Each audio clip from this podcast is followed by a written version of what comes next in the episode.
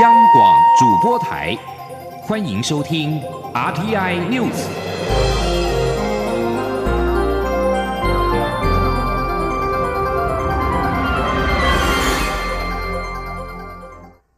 各位好，我是主播王玉伟，欢迎收听这节央广主播台提供给您的 RTI News 新闻。首先带您关注。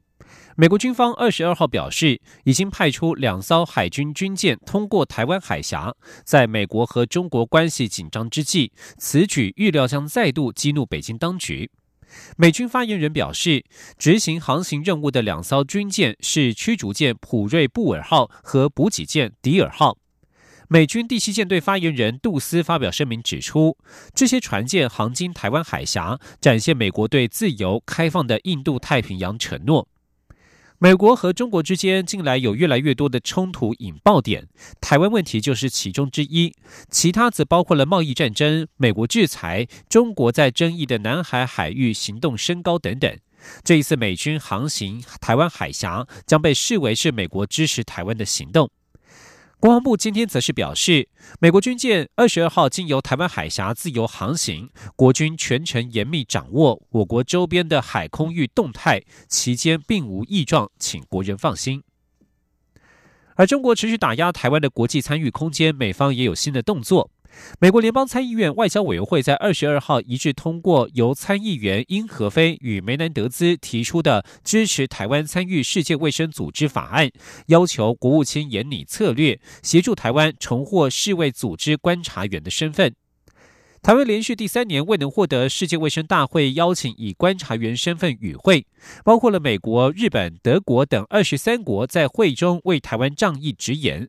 美国卫生部长艾萨在会中发言表示，台湾两千三百万人应该得到发声的机会。美国参议院二十二号通过法案，要求美国国务卿严拟策略，协助台湾重获世界卫生组织观察员地位。若是台湾仍未能获邀出席，国务卿必须提交报告说明。另外，美国纽约州参众议会近期也无异议通过有台决议案，庆祝台湾传统日，重申纽约与台湾友好的关系，支持台湾参与 WHO 世界卫生组织等国际组织，并预期美国纽约州与台湾签署驾照相互承认协定。而现在外界也关注。台湾的友邦支持台湾参加世界卫生大会 （WHA） 的发声力道。外交部长吴钊燮二十三号表示，没有发言或提案的友邦尼加拉瓜副总统已经发表了完整声明，感谢台湾在医疗方面的协助。可以看到，国际社会支持台湾参加世界卫生组织的力量来到新高点。吉林记者郑林的采访报道。台湾连续第三年遭世界卫生大会拒于门外，不过国际社会大力支持台湾，场外成果被形容为历年最丰硕。外交部长吴钊燮二十三号到立法院外交国防委员会报告并被询，会前受访时指出，虽然台湾已经第三年没办法作为观察员参加大会，但来自友邦国家或理念相近国家的支持是来到新高点，双边会谈已经超过七十场。那除了十四个友邦啊，直接。呃，申请提案之外，那也有十五个友、十六个友邦用各种不同的方式来支持我们。那再加上这些理念相近国家对我们的大力支持啊，以及跟我们的双边会议，或者是说跟我们召开啊论坛等等的啊，让国人感受到我们来自国际社会支持我们参与世界卫生组织的这个声音以及力量是有史以来最强大的。至于友邦尼加拉瓜未加入提案，也未在会中发言。吴钊燮强调，友邦会用不同方式来支持台湾。尼加拉瓜副总统穆里优已经发表非常完整的声明，感谢台湾在。医疗方面的协助，这就是他们支持的方式。对于美国封锁华为效应持续扩大，全球电信商纷纷采取不卖华为新机的预防措施。吴钊燮表示，外交部遵守中央各部会的共同决定及来自上层的指示，禁用华为手机或任何中国资通讯产品。这禁令也会持续下去。除了公务使用以外，个人方面也会加强劝导同仁。到目前为止，外交部没有人使用华为手机。另外，媒体问及。中共官媒《人民日报》批评吴钊燮对中国的呛辣言论对两岸关系发展没有帮助。吴钊燮回应：他们逻辑大概搞错了。当台湾受到中国攻击或中国在国际上封锁台湾时，外交部要为台湾人民发声。这不是对两岸关系有负面影响，而是中国的动作、行为和言论受台湾人民唾弃。央广记者郑玲采访报道。持续将焦点放在立法院，针对政府修订《两岸人民关系条例》，规范公务员退职、离职未满十五年不得在中国大陆参与政治性活动。陆委会主委陈明通今天在立法院答询时指出，相关规定是他担任陆委会主委之前就完成的草案，但是他个人认为，在中国大陆做出妨害国家尊严的行为，不是退离职十五年之后就可被允许。尤其是一些退役将领，居然转移效忠对我有敌意的对象，这种行为连一天都不可以，应该予以严格惩罚。请听记者王兆坤的采访报道。立法院内政委员会审查《两岸人民关系条例》第九条、第九条之三、第九十一条修正草案，主要处理涉机密退离职公务员的附录管制年限，明定附录期间不得从事的政治性活动，并对违反者增定罚则。在正院版草案中受到较多讨论的内容，是第九条之三规定，一定层级以上公务员在退离职十五年内。不可附录参与党政军或政治性机关的活动。陆委会主委陈明通表示，多数民意支持政院修法完善相关法规，以营造健全两岸交流环境，并建立完善管理机制。第九条之三规范的是行为，不是管制身份，并非将管制期间从三年延长为十五年。不过，陈明通在答询时直言。草案是我上任前通过的，希望能透过立法审查过程再做修正。因为转移效忠对象的行为，连一天都不可以。陈明通说：“你这个违反有爱国家尊严的行为，是自始至终都不应该发生，不是说你十五年后就可以这样做的。好，我觉得那个之前的这种呃设计，基本上我觉得。”当引起一些，所以我们并没有因人设事，尤其尤其这种高阶的将领啊，一一日为这种将领啊，终身要对国家效忠啊，所以你怎么可以转移对一个对我们敌意的这样的呃对象啦，转移对他的这种效忠，这个等于几乎是一个叛国罪了，是。啊，所以我们要严格惩罚这种行为，我们这种行为呢，连一天都不可能，都不可以，所以不是十五年的问题啊。国家机密保护法三读通过后，前总统马英九、前副总统吴敦义的附录管制年限被延长两年。陈明通对此表示，两岸人民关系条例也是管制三年，必要时可以延长，所以延长两年是基于整体考量，除确保国家机密外，还要考虑到卸任元首的维安问题。中央广播电台记者王兆坤台北采访报道。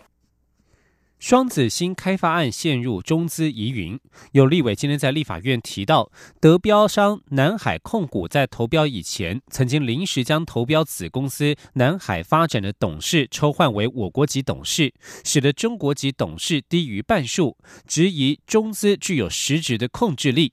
对此，经济部长沈荣金强调，十五号收到补件之后便发给各单位，目前仍有待意各单位的意见回复，会一一厘清社会疑虑。前天记者谢嘉欣的采访报道。立法院经济委员会二十三号邀经济部针对台北市双子星开发案陷入中资疑云做专案报告，多位立委皆对此案提出质疑。时代力量立委徐永明、民进党立委郭国文都表示，南海控股旗下南海发展公司与马来西亚商马顿公司合作投标双子星案，但南海发展在二零一五到二零一七年的董事结构都是由中国籍董事占比过半，直到投标前临时将一席董事抽换为中华民国籍董事，淡化中国籍董事色彩。也就是说，中资可能对南海发展具有实质掌控力。同时，南海控股因债务问题，早已将南海发展股份全数质押给中国数码。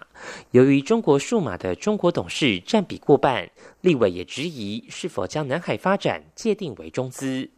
另一方面，徐永明也拿出外交部、国安局就此案送交立法院的报告，指出这两个单位对于马顿公司最终受益人看法也不一致。对此，经济部长沈荣金强调，十五号收到得标商补件后，已发给相关单位，目前静待意见回复。委员揭露的资讯也让各单位有所参考，会尽快查明中资疑云，给社会交代。他说：“像这大概资讯越来越揭露的越透明嘛，啊，这个是我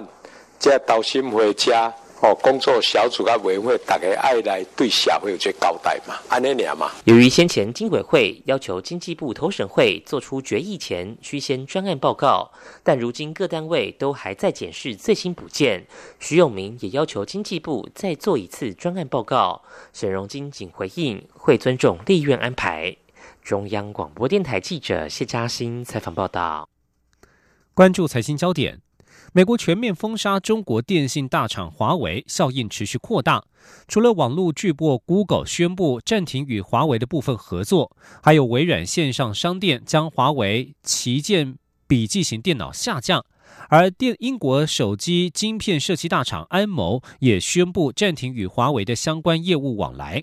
另外，日本三大电信商、我国中华电信以及台湾大哥大，还有韩国电信、英国电信等电信业者，也都纷纷宣布不会贩售华为新款的智慧型手机。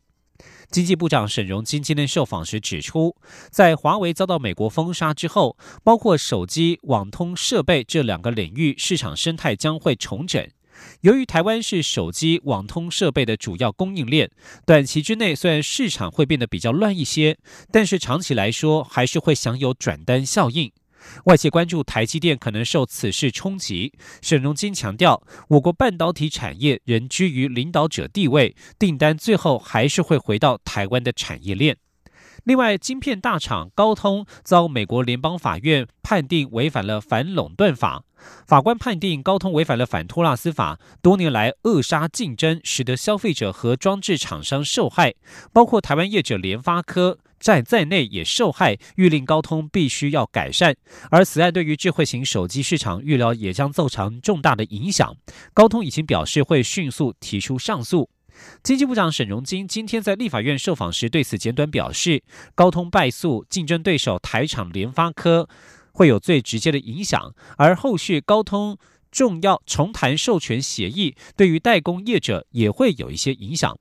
对于这些多空因素对于台股的影响如何？台股今天在开盘的时候是开低走低，早盘一度下跌了一百六十多点。现在时间是中午的十二点十二分，目前台北股市下跌了一百五十七点，成为一万零两百九十九点，跌破了一万零三百点的关卡。而目前的成交金额是来到了新台币八百六十六亿多元。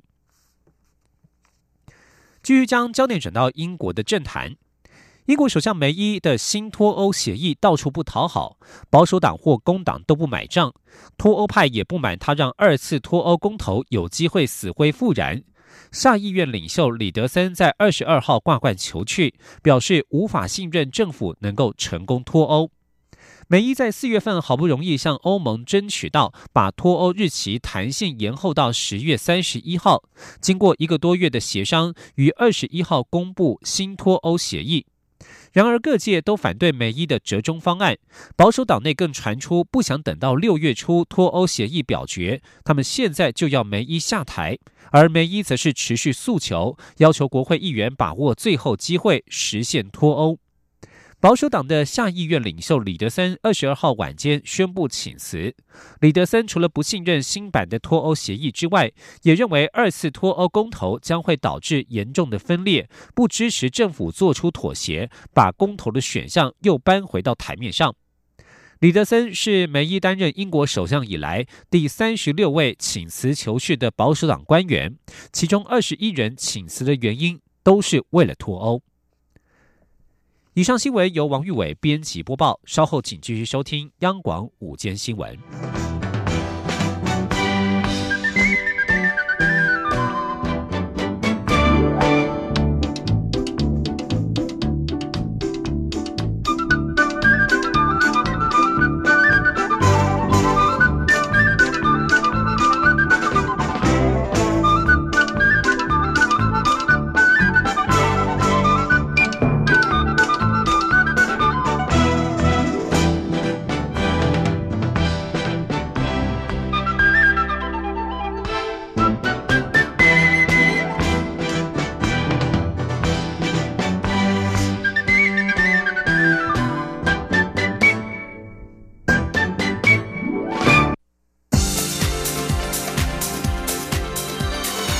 这里是中央广播电台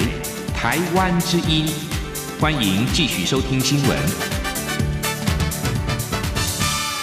听众朋友您好，我是张顺祥。首先把新闻焦点关注到立法院针对中国官媒所谓蔡英文总统是孤独政客在权力黄昏之际相关的说法，陆委会主委陈明通今天在立法院的内政委员会受访的时候表示。北京不愿面对中华民国的存在，对我民选领导人做出这种不恰当的谈话，对两岸关系的和平稳定发展没有任何帮助。请听央广记者王兆坤的报道。新华社日前发表一篇标题为《孤独政客的权力黄昏》文章，指称执政者必须忍受孤独这句话，道出了这个孤独政客在权力黄昏之际的心声。陆委会主委陈明通回应表示。陆方这种说法无助两岸关系。他说：“我想北京不愿意面对中华民族的存在啊，对我们的明显的政府、明显的领导人啊，这样的一个啊不应该的这种谈话啊，不恰当的谈话，是无助于两岸关系的和平稳定发展。”红海董事长郭台铭认为，政府当前政策是在联美抗中。陈明通指出，请郭台铭多了解两岸关系。对政府的施政多学习一点，因为政府的所作所为都是在捍卫中华民国、守护这块土地。至于郭台铭一中各表就是两个中国相关说法，陈明通认为，你到美国去讲台湾是中国不可分割的一部分，但国际社会认知的中国就是 PRC，所以这种说法是在对国际社会传达错误讯息，应向国际社会大声讲出。台湾不属于中华人民共和国。中央广播电台记者王兆坤台北采访报道。同样在立法院的是财政委员会，美中贸易战火促使海外台商从中国转移阵地。为了吸引台商回到台湾，政府寄出了融资利息补贴，回流台商只要向国内公民银行库借款，就可以补贴百分之一点五的年息，引发了今天在立法院财政委员会立委的质疑，是独后财团跟富豪，而且对国内厂商相当的不公平。国发会的副主委郑茂。郑珍茂答询的时候表示，利息补贴过去国发会也有做过，主要是希望能够做一些政策回馈回台的厂商。记者陈林庆宏报道。政府为吸引更多台商回台投资，寄出两百亿的融资利息补贴，也就是台商只要投资计划通过经济部审查，向公营跟民营银行申请贷款，国发基金年息就会补贴百分之一点五。根据媒体报道，已经有受访台商透露，这表示台商向银行借款新台币一百亿，年息只要付三千万。由于实在太优惠，已经成为台商口耳相传的大利多，更有台。商还因此加码。不过，此项政策二三号在立法院财政委员会引发在野党立委质疑。时代力量立委黄国昌指出，政府提供给国内青年创业贷款，年利率为百分之一点六七，但对于海外回台的台商，却是大手笔补贴百分之一点五的年息，等于利率只要百分之零点三。政府真的有照顾国内的青年创业吗？国民党立委赖世宝也质疑，此举对于国内厂商相当不公平。平。不过，国发会副主委郑正茂强调，两百亿的融资利息补贴指的是银行贷出去的两百亿给予补贴，但会这么做也是希望能够做一些政策回馈柜台厂商。郑正茂说：“这里的两百亿定义是说，银行通过对厂商的贷款，其中有两百亿的部分，我们会对银行进行这个委办的这个手续费。”哦，那我们提出一点五的概念，主要就是说，希望，因为在过去也曾经有发生过类似的的案例，就是说，我们国家经济以前也做过同样的事情，有框列两百亿的这个额度，哦，然后对利息来进行一个，就是说来补贴银行的一些行政手续费这样的一个事情。至于是否支持国发会寄出的海外台商利息补贴措施，财政部长苏建柔没有正面答复立委质询，只强调是国发会的政策。不过立委也要求有关海外台商回台相关税制支出评估，财政部必须备好，和台商回台专法共同审查。中央广播电台记者陈林信宏报道。晶片大厂高通遭到美国联邦法院判定违反了反垄断法，法院并且要求高通跟客户重新的谈判专利授权协议，而且要以合理的价格向其他晶片厂商授权专利。经济部长沈荣金今天在立法院受访时简短表示，高通败诉对竞争对手台厂联发科会有最直接的影响，而后续高通要重谈授权协议，对代工业者也会有一点影响。至于台湾跟高通在五 G 项目的合作，沈荣金回应，目前还没有谈出什么东西，此事要问公平会。同婚专法明天将会正式上路。行政院长苏贞昌今天在行政院会当中特别提醒政府部门服务同仁，要从自身做起，不论自身的信仰价值为何，第一线结婚登记承办人员不可出现任何歧视性的言行。教育部在相关的课本、教材以及教师授课的时候，也应该传输正确的性平观念。请听央广记者刘品熙的采访报道。行政院长苏贞昌指出，同婚专法司法院释字第七四八号解释施行法已经在十七号经立法院三读通过，总统并已于二十二号签署法案并公布。过程中，为了遵守大法官会议解释，尊重公投民意，民法一个字未修，而以专法的方式提出，从名称到条文绞尽脑汁，字斟句酌。他感谢在立法院表决时那么多的立委投下关键性的一票，在大法官。会议解释锁定期限前完成立法，也感谢各界支持与全体国人的体谅，让台湾社会向前一步，也让世界看到台湾对人权保障的努力。苏贞昌表示，对政府来说，法案的通过是政府服务的开始。二十四号就是同婚专法开始施行的日子，他要再次祝福等待一辈子同婚登记、相爱的恋人都可以结婚，也请相关部门务必妥实做好各项相关准备作业，该宣导的要宣导，相关作业上该一切如常的一切如常。如果确有需要调整的，就调整，务必做好配套措施。苏贞昌也特别请政府部门服务的同仁要率先以身作则，不论信仰价值取向为何，第一线承办人员应该一视同仁的，以高兴祝福的心情看待每一对前来办理结婚登记的新人，不能有任何歧视性言行。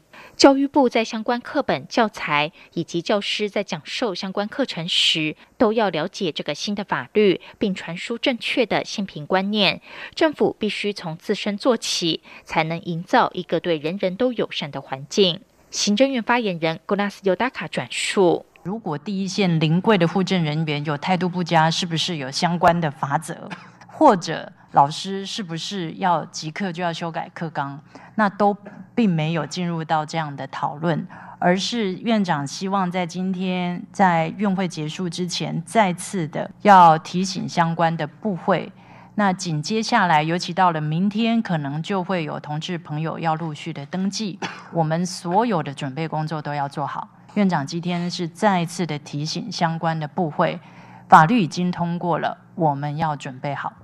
苏贞昌强调，这次只是通过一个成人之美的法案，民法的婚姻还是限定在一男一女、一夫一妻的制度没有改变，非同志者完全没有受这个法案的影响。无论你的性别倾向为何，我们都是同一国的，都一起生活在这块土地上。只有相互包容、接受彼此的不同，和善的对待彼此，才能使台湾成为一个相互尊重、彼此友善的国家。央广记者刘聘熙在台北的采访报道：选举新闻，关于民进党内总统初选的争议，行政院的前院长赖清德二十二号提出新的方案，但是蔡英文总统阵营已经表态不接受，并质疑赖清德也改变了初选的规则，党中央偏袒。对此，赖清德阵营发言人李退之今天表示，赖清德是基于已公告的初选办法，对于胜出的门槛做出稍微放宽的认定，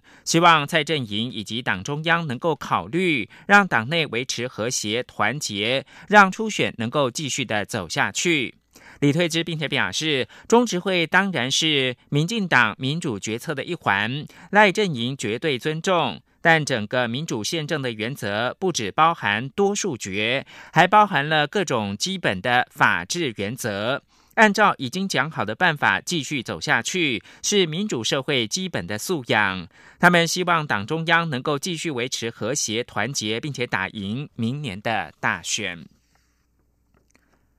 而可能会参选的声音不断的是台北市长柯文哲，今天启程到日本去访问，除了将拜会众议员岸信夫，也将聚焦能源政策，争取二零三零年的亚运，并且参访过去被三一一强震重创的县市。他说，日本跟台湾的文化地理接近，多处可以借鉴。此行拜访有多重的目的。柯文哲在上午搭乘长荣航空的班机前往日本东京，并且参访东京、富山。福岛、宫城四城市，由于柯文哲三月访美的时候抛出亲美友中的想法，并表示美日是一体的，而台湾跟美国、日本价值观相近，可为同盟，但不用对中国恶言相向。此行访日将参访机子火力发电厂，参访被三一一地震重创的县市，聚焦的是能源政策。外界解读有意问鼎二零二零总统。柯文哲表示，此行首要是受驻日大使谢长廷之邀，参加台日观光论坛。日本来台湾的观光人数一年是一百九十万人次，而台湾到日本的是四百六十万人次，可以是日本人口的台湾五倍。很明显的，我们去日本的多很多。要研究一下如何鼓励日本人来台湾观光，促进交流。对于此行拜会众议员，还有东京都知事，行程几乎都是不公开的。柯文哲说，日本是大国，在处理外交上有一定的 SOP。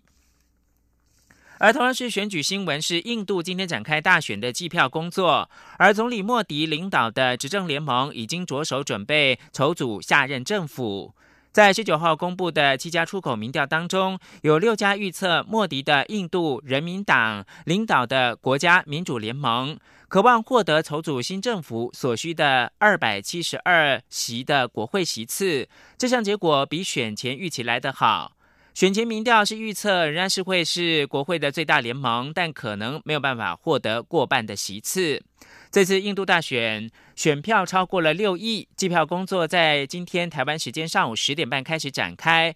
最终结果预料在晚间会公布。这次的选战，莫迪承受相当大的压力，由于选民对农产品价格跟失业率的不满。去年十二月，印度人民党失去北部三个印地语核心区的省份的执政权。焦点关注到美国。美国总统川普二十二号对国会民主党人坚持追查他跟俄罗斯的关系暴怒，而国会众议院的议长佩洛西则是指控川普掩盖事实，表示这可能会构成国会可以弹劾的犯行。川普二十二号跟民主党的国会领袖佩洛西跟舒默在白宫会谈，但不到几分钟，川普就结束了会议，并宣布在民主党结束骗人的调查之前，不会跟他们交涉政策的问题。川普的暴怒也惹火了他在众议院的死对头，也就是议长佩洛西。川普还警告，民主党若不结束调查、敲定基础设施等议题的讨论，将会陷入僵局。双方原本是希望在二十二号的会议当中能够有所突破。通俄门特别检察官穆勒在经过两年调查之后提出报告，认为没有明确的证据显示川普跟俄罗斯共谋影响美国二零一六年大选。但穆勒也表示没有办法明确的排除川普妨碍司法，民主党人因此决定要追查通俄门调查的灰色地带。最后提供给您的是，美国联邦准备理事会二十二号表示，对美国经济前景造成的风险，包括了贸易不确定性跟英国脱欧等等，虽然是已经降低，但是依然存在。联准会在四月三十到五月一号的政策会议之后，决议要维持主要借贷利率不变。这份会议记录也显示，联准会官员对通膨展望的看法分歧。虽然美国经济强劲，跟就业率偏低，但是通膨率一直低于联准会的目标百分之二。联准会官员仍预期今年的经济是稳健增长，但缓于第一季的快速成长。以上新闻由张顺祥编辑播报。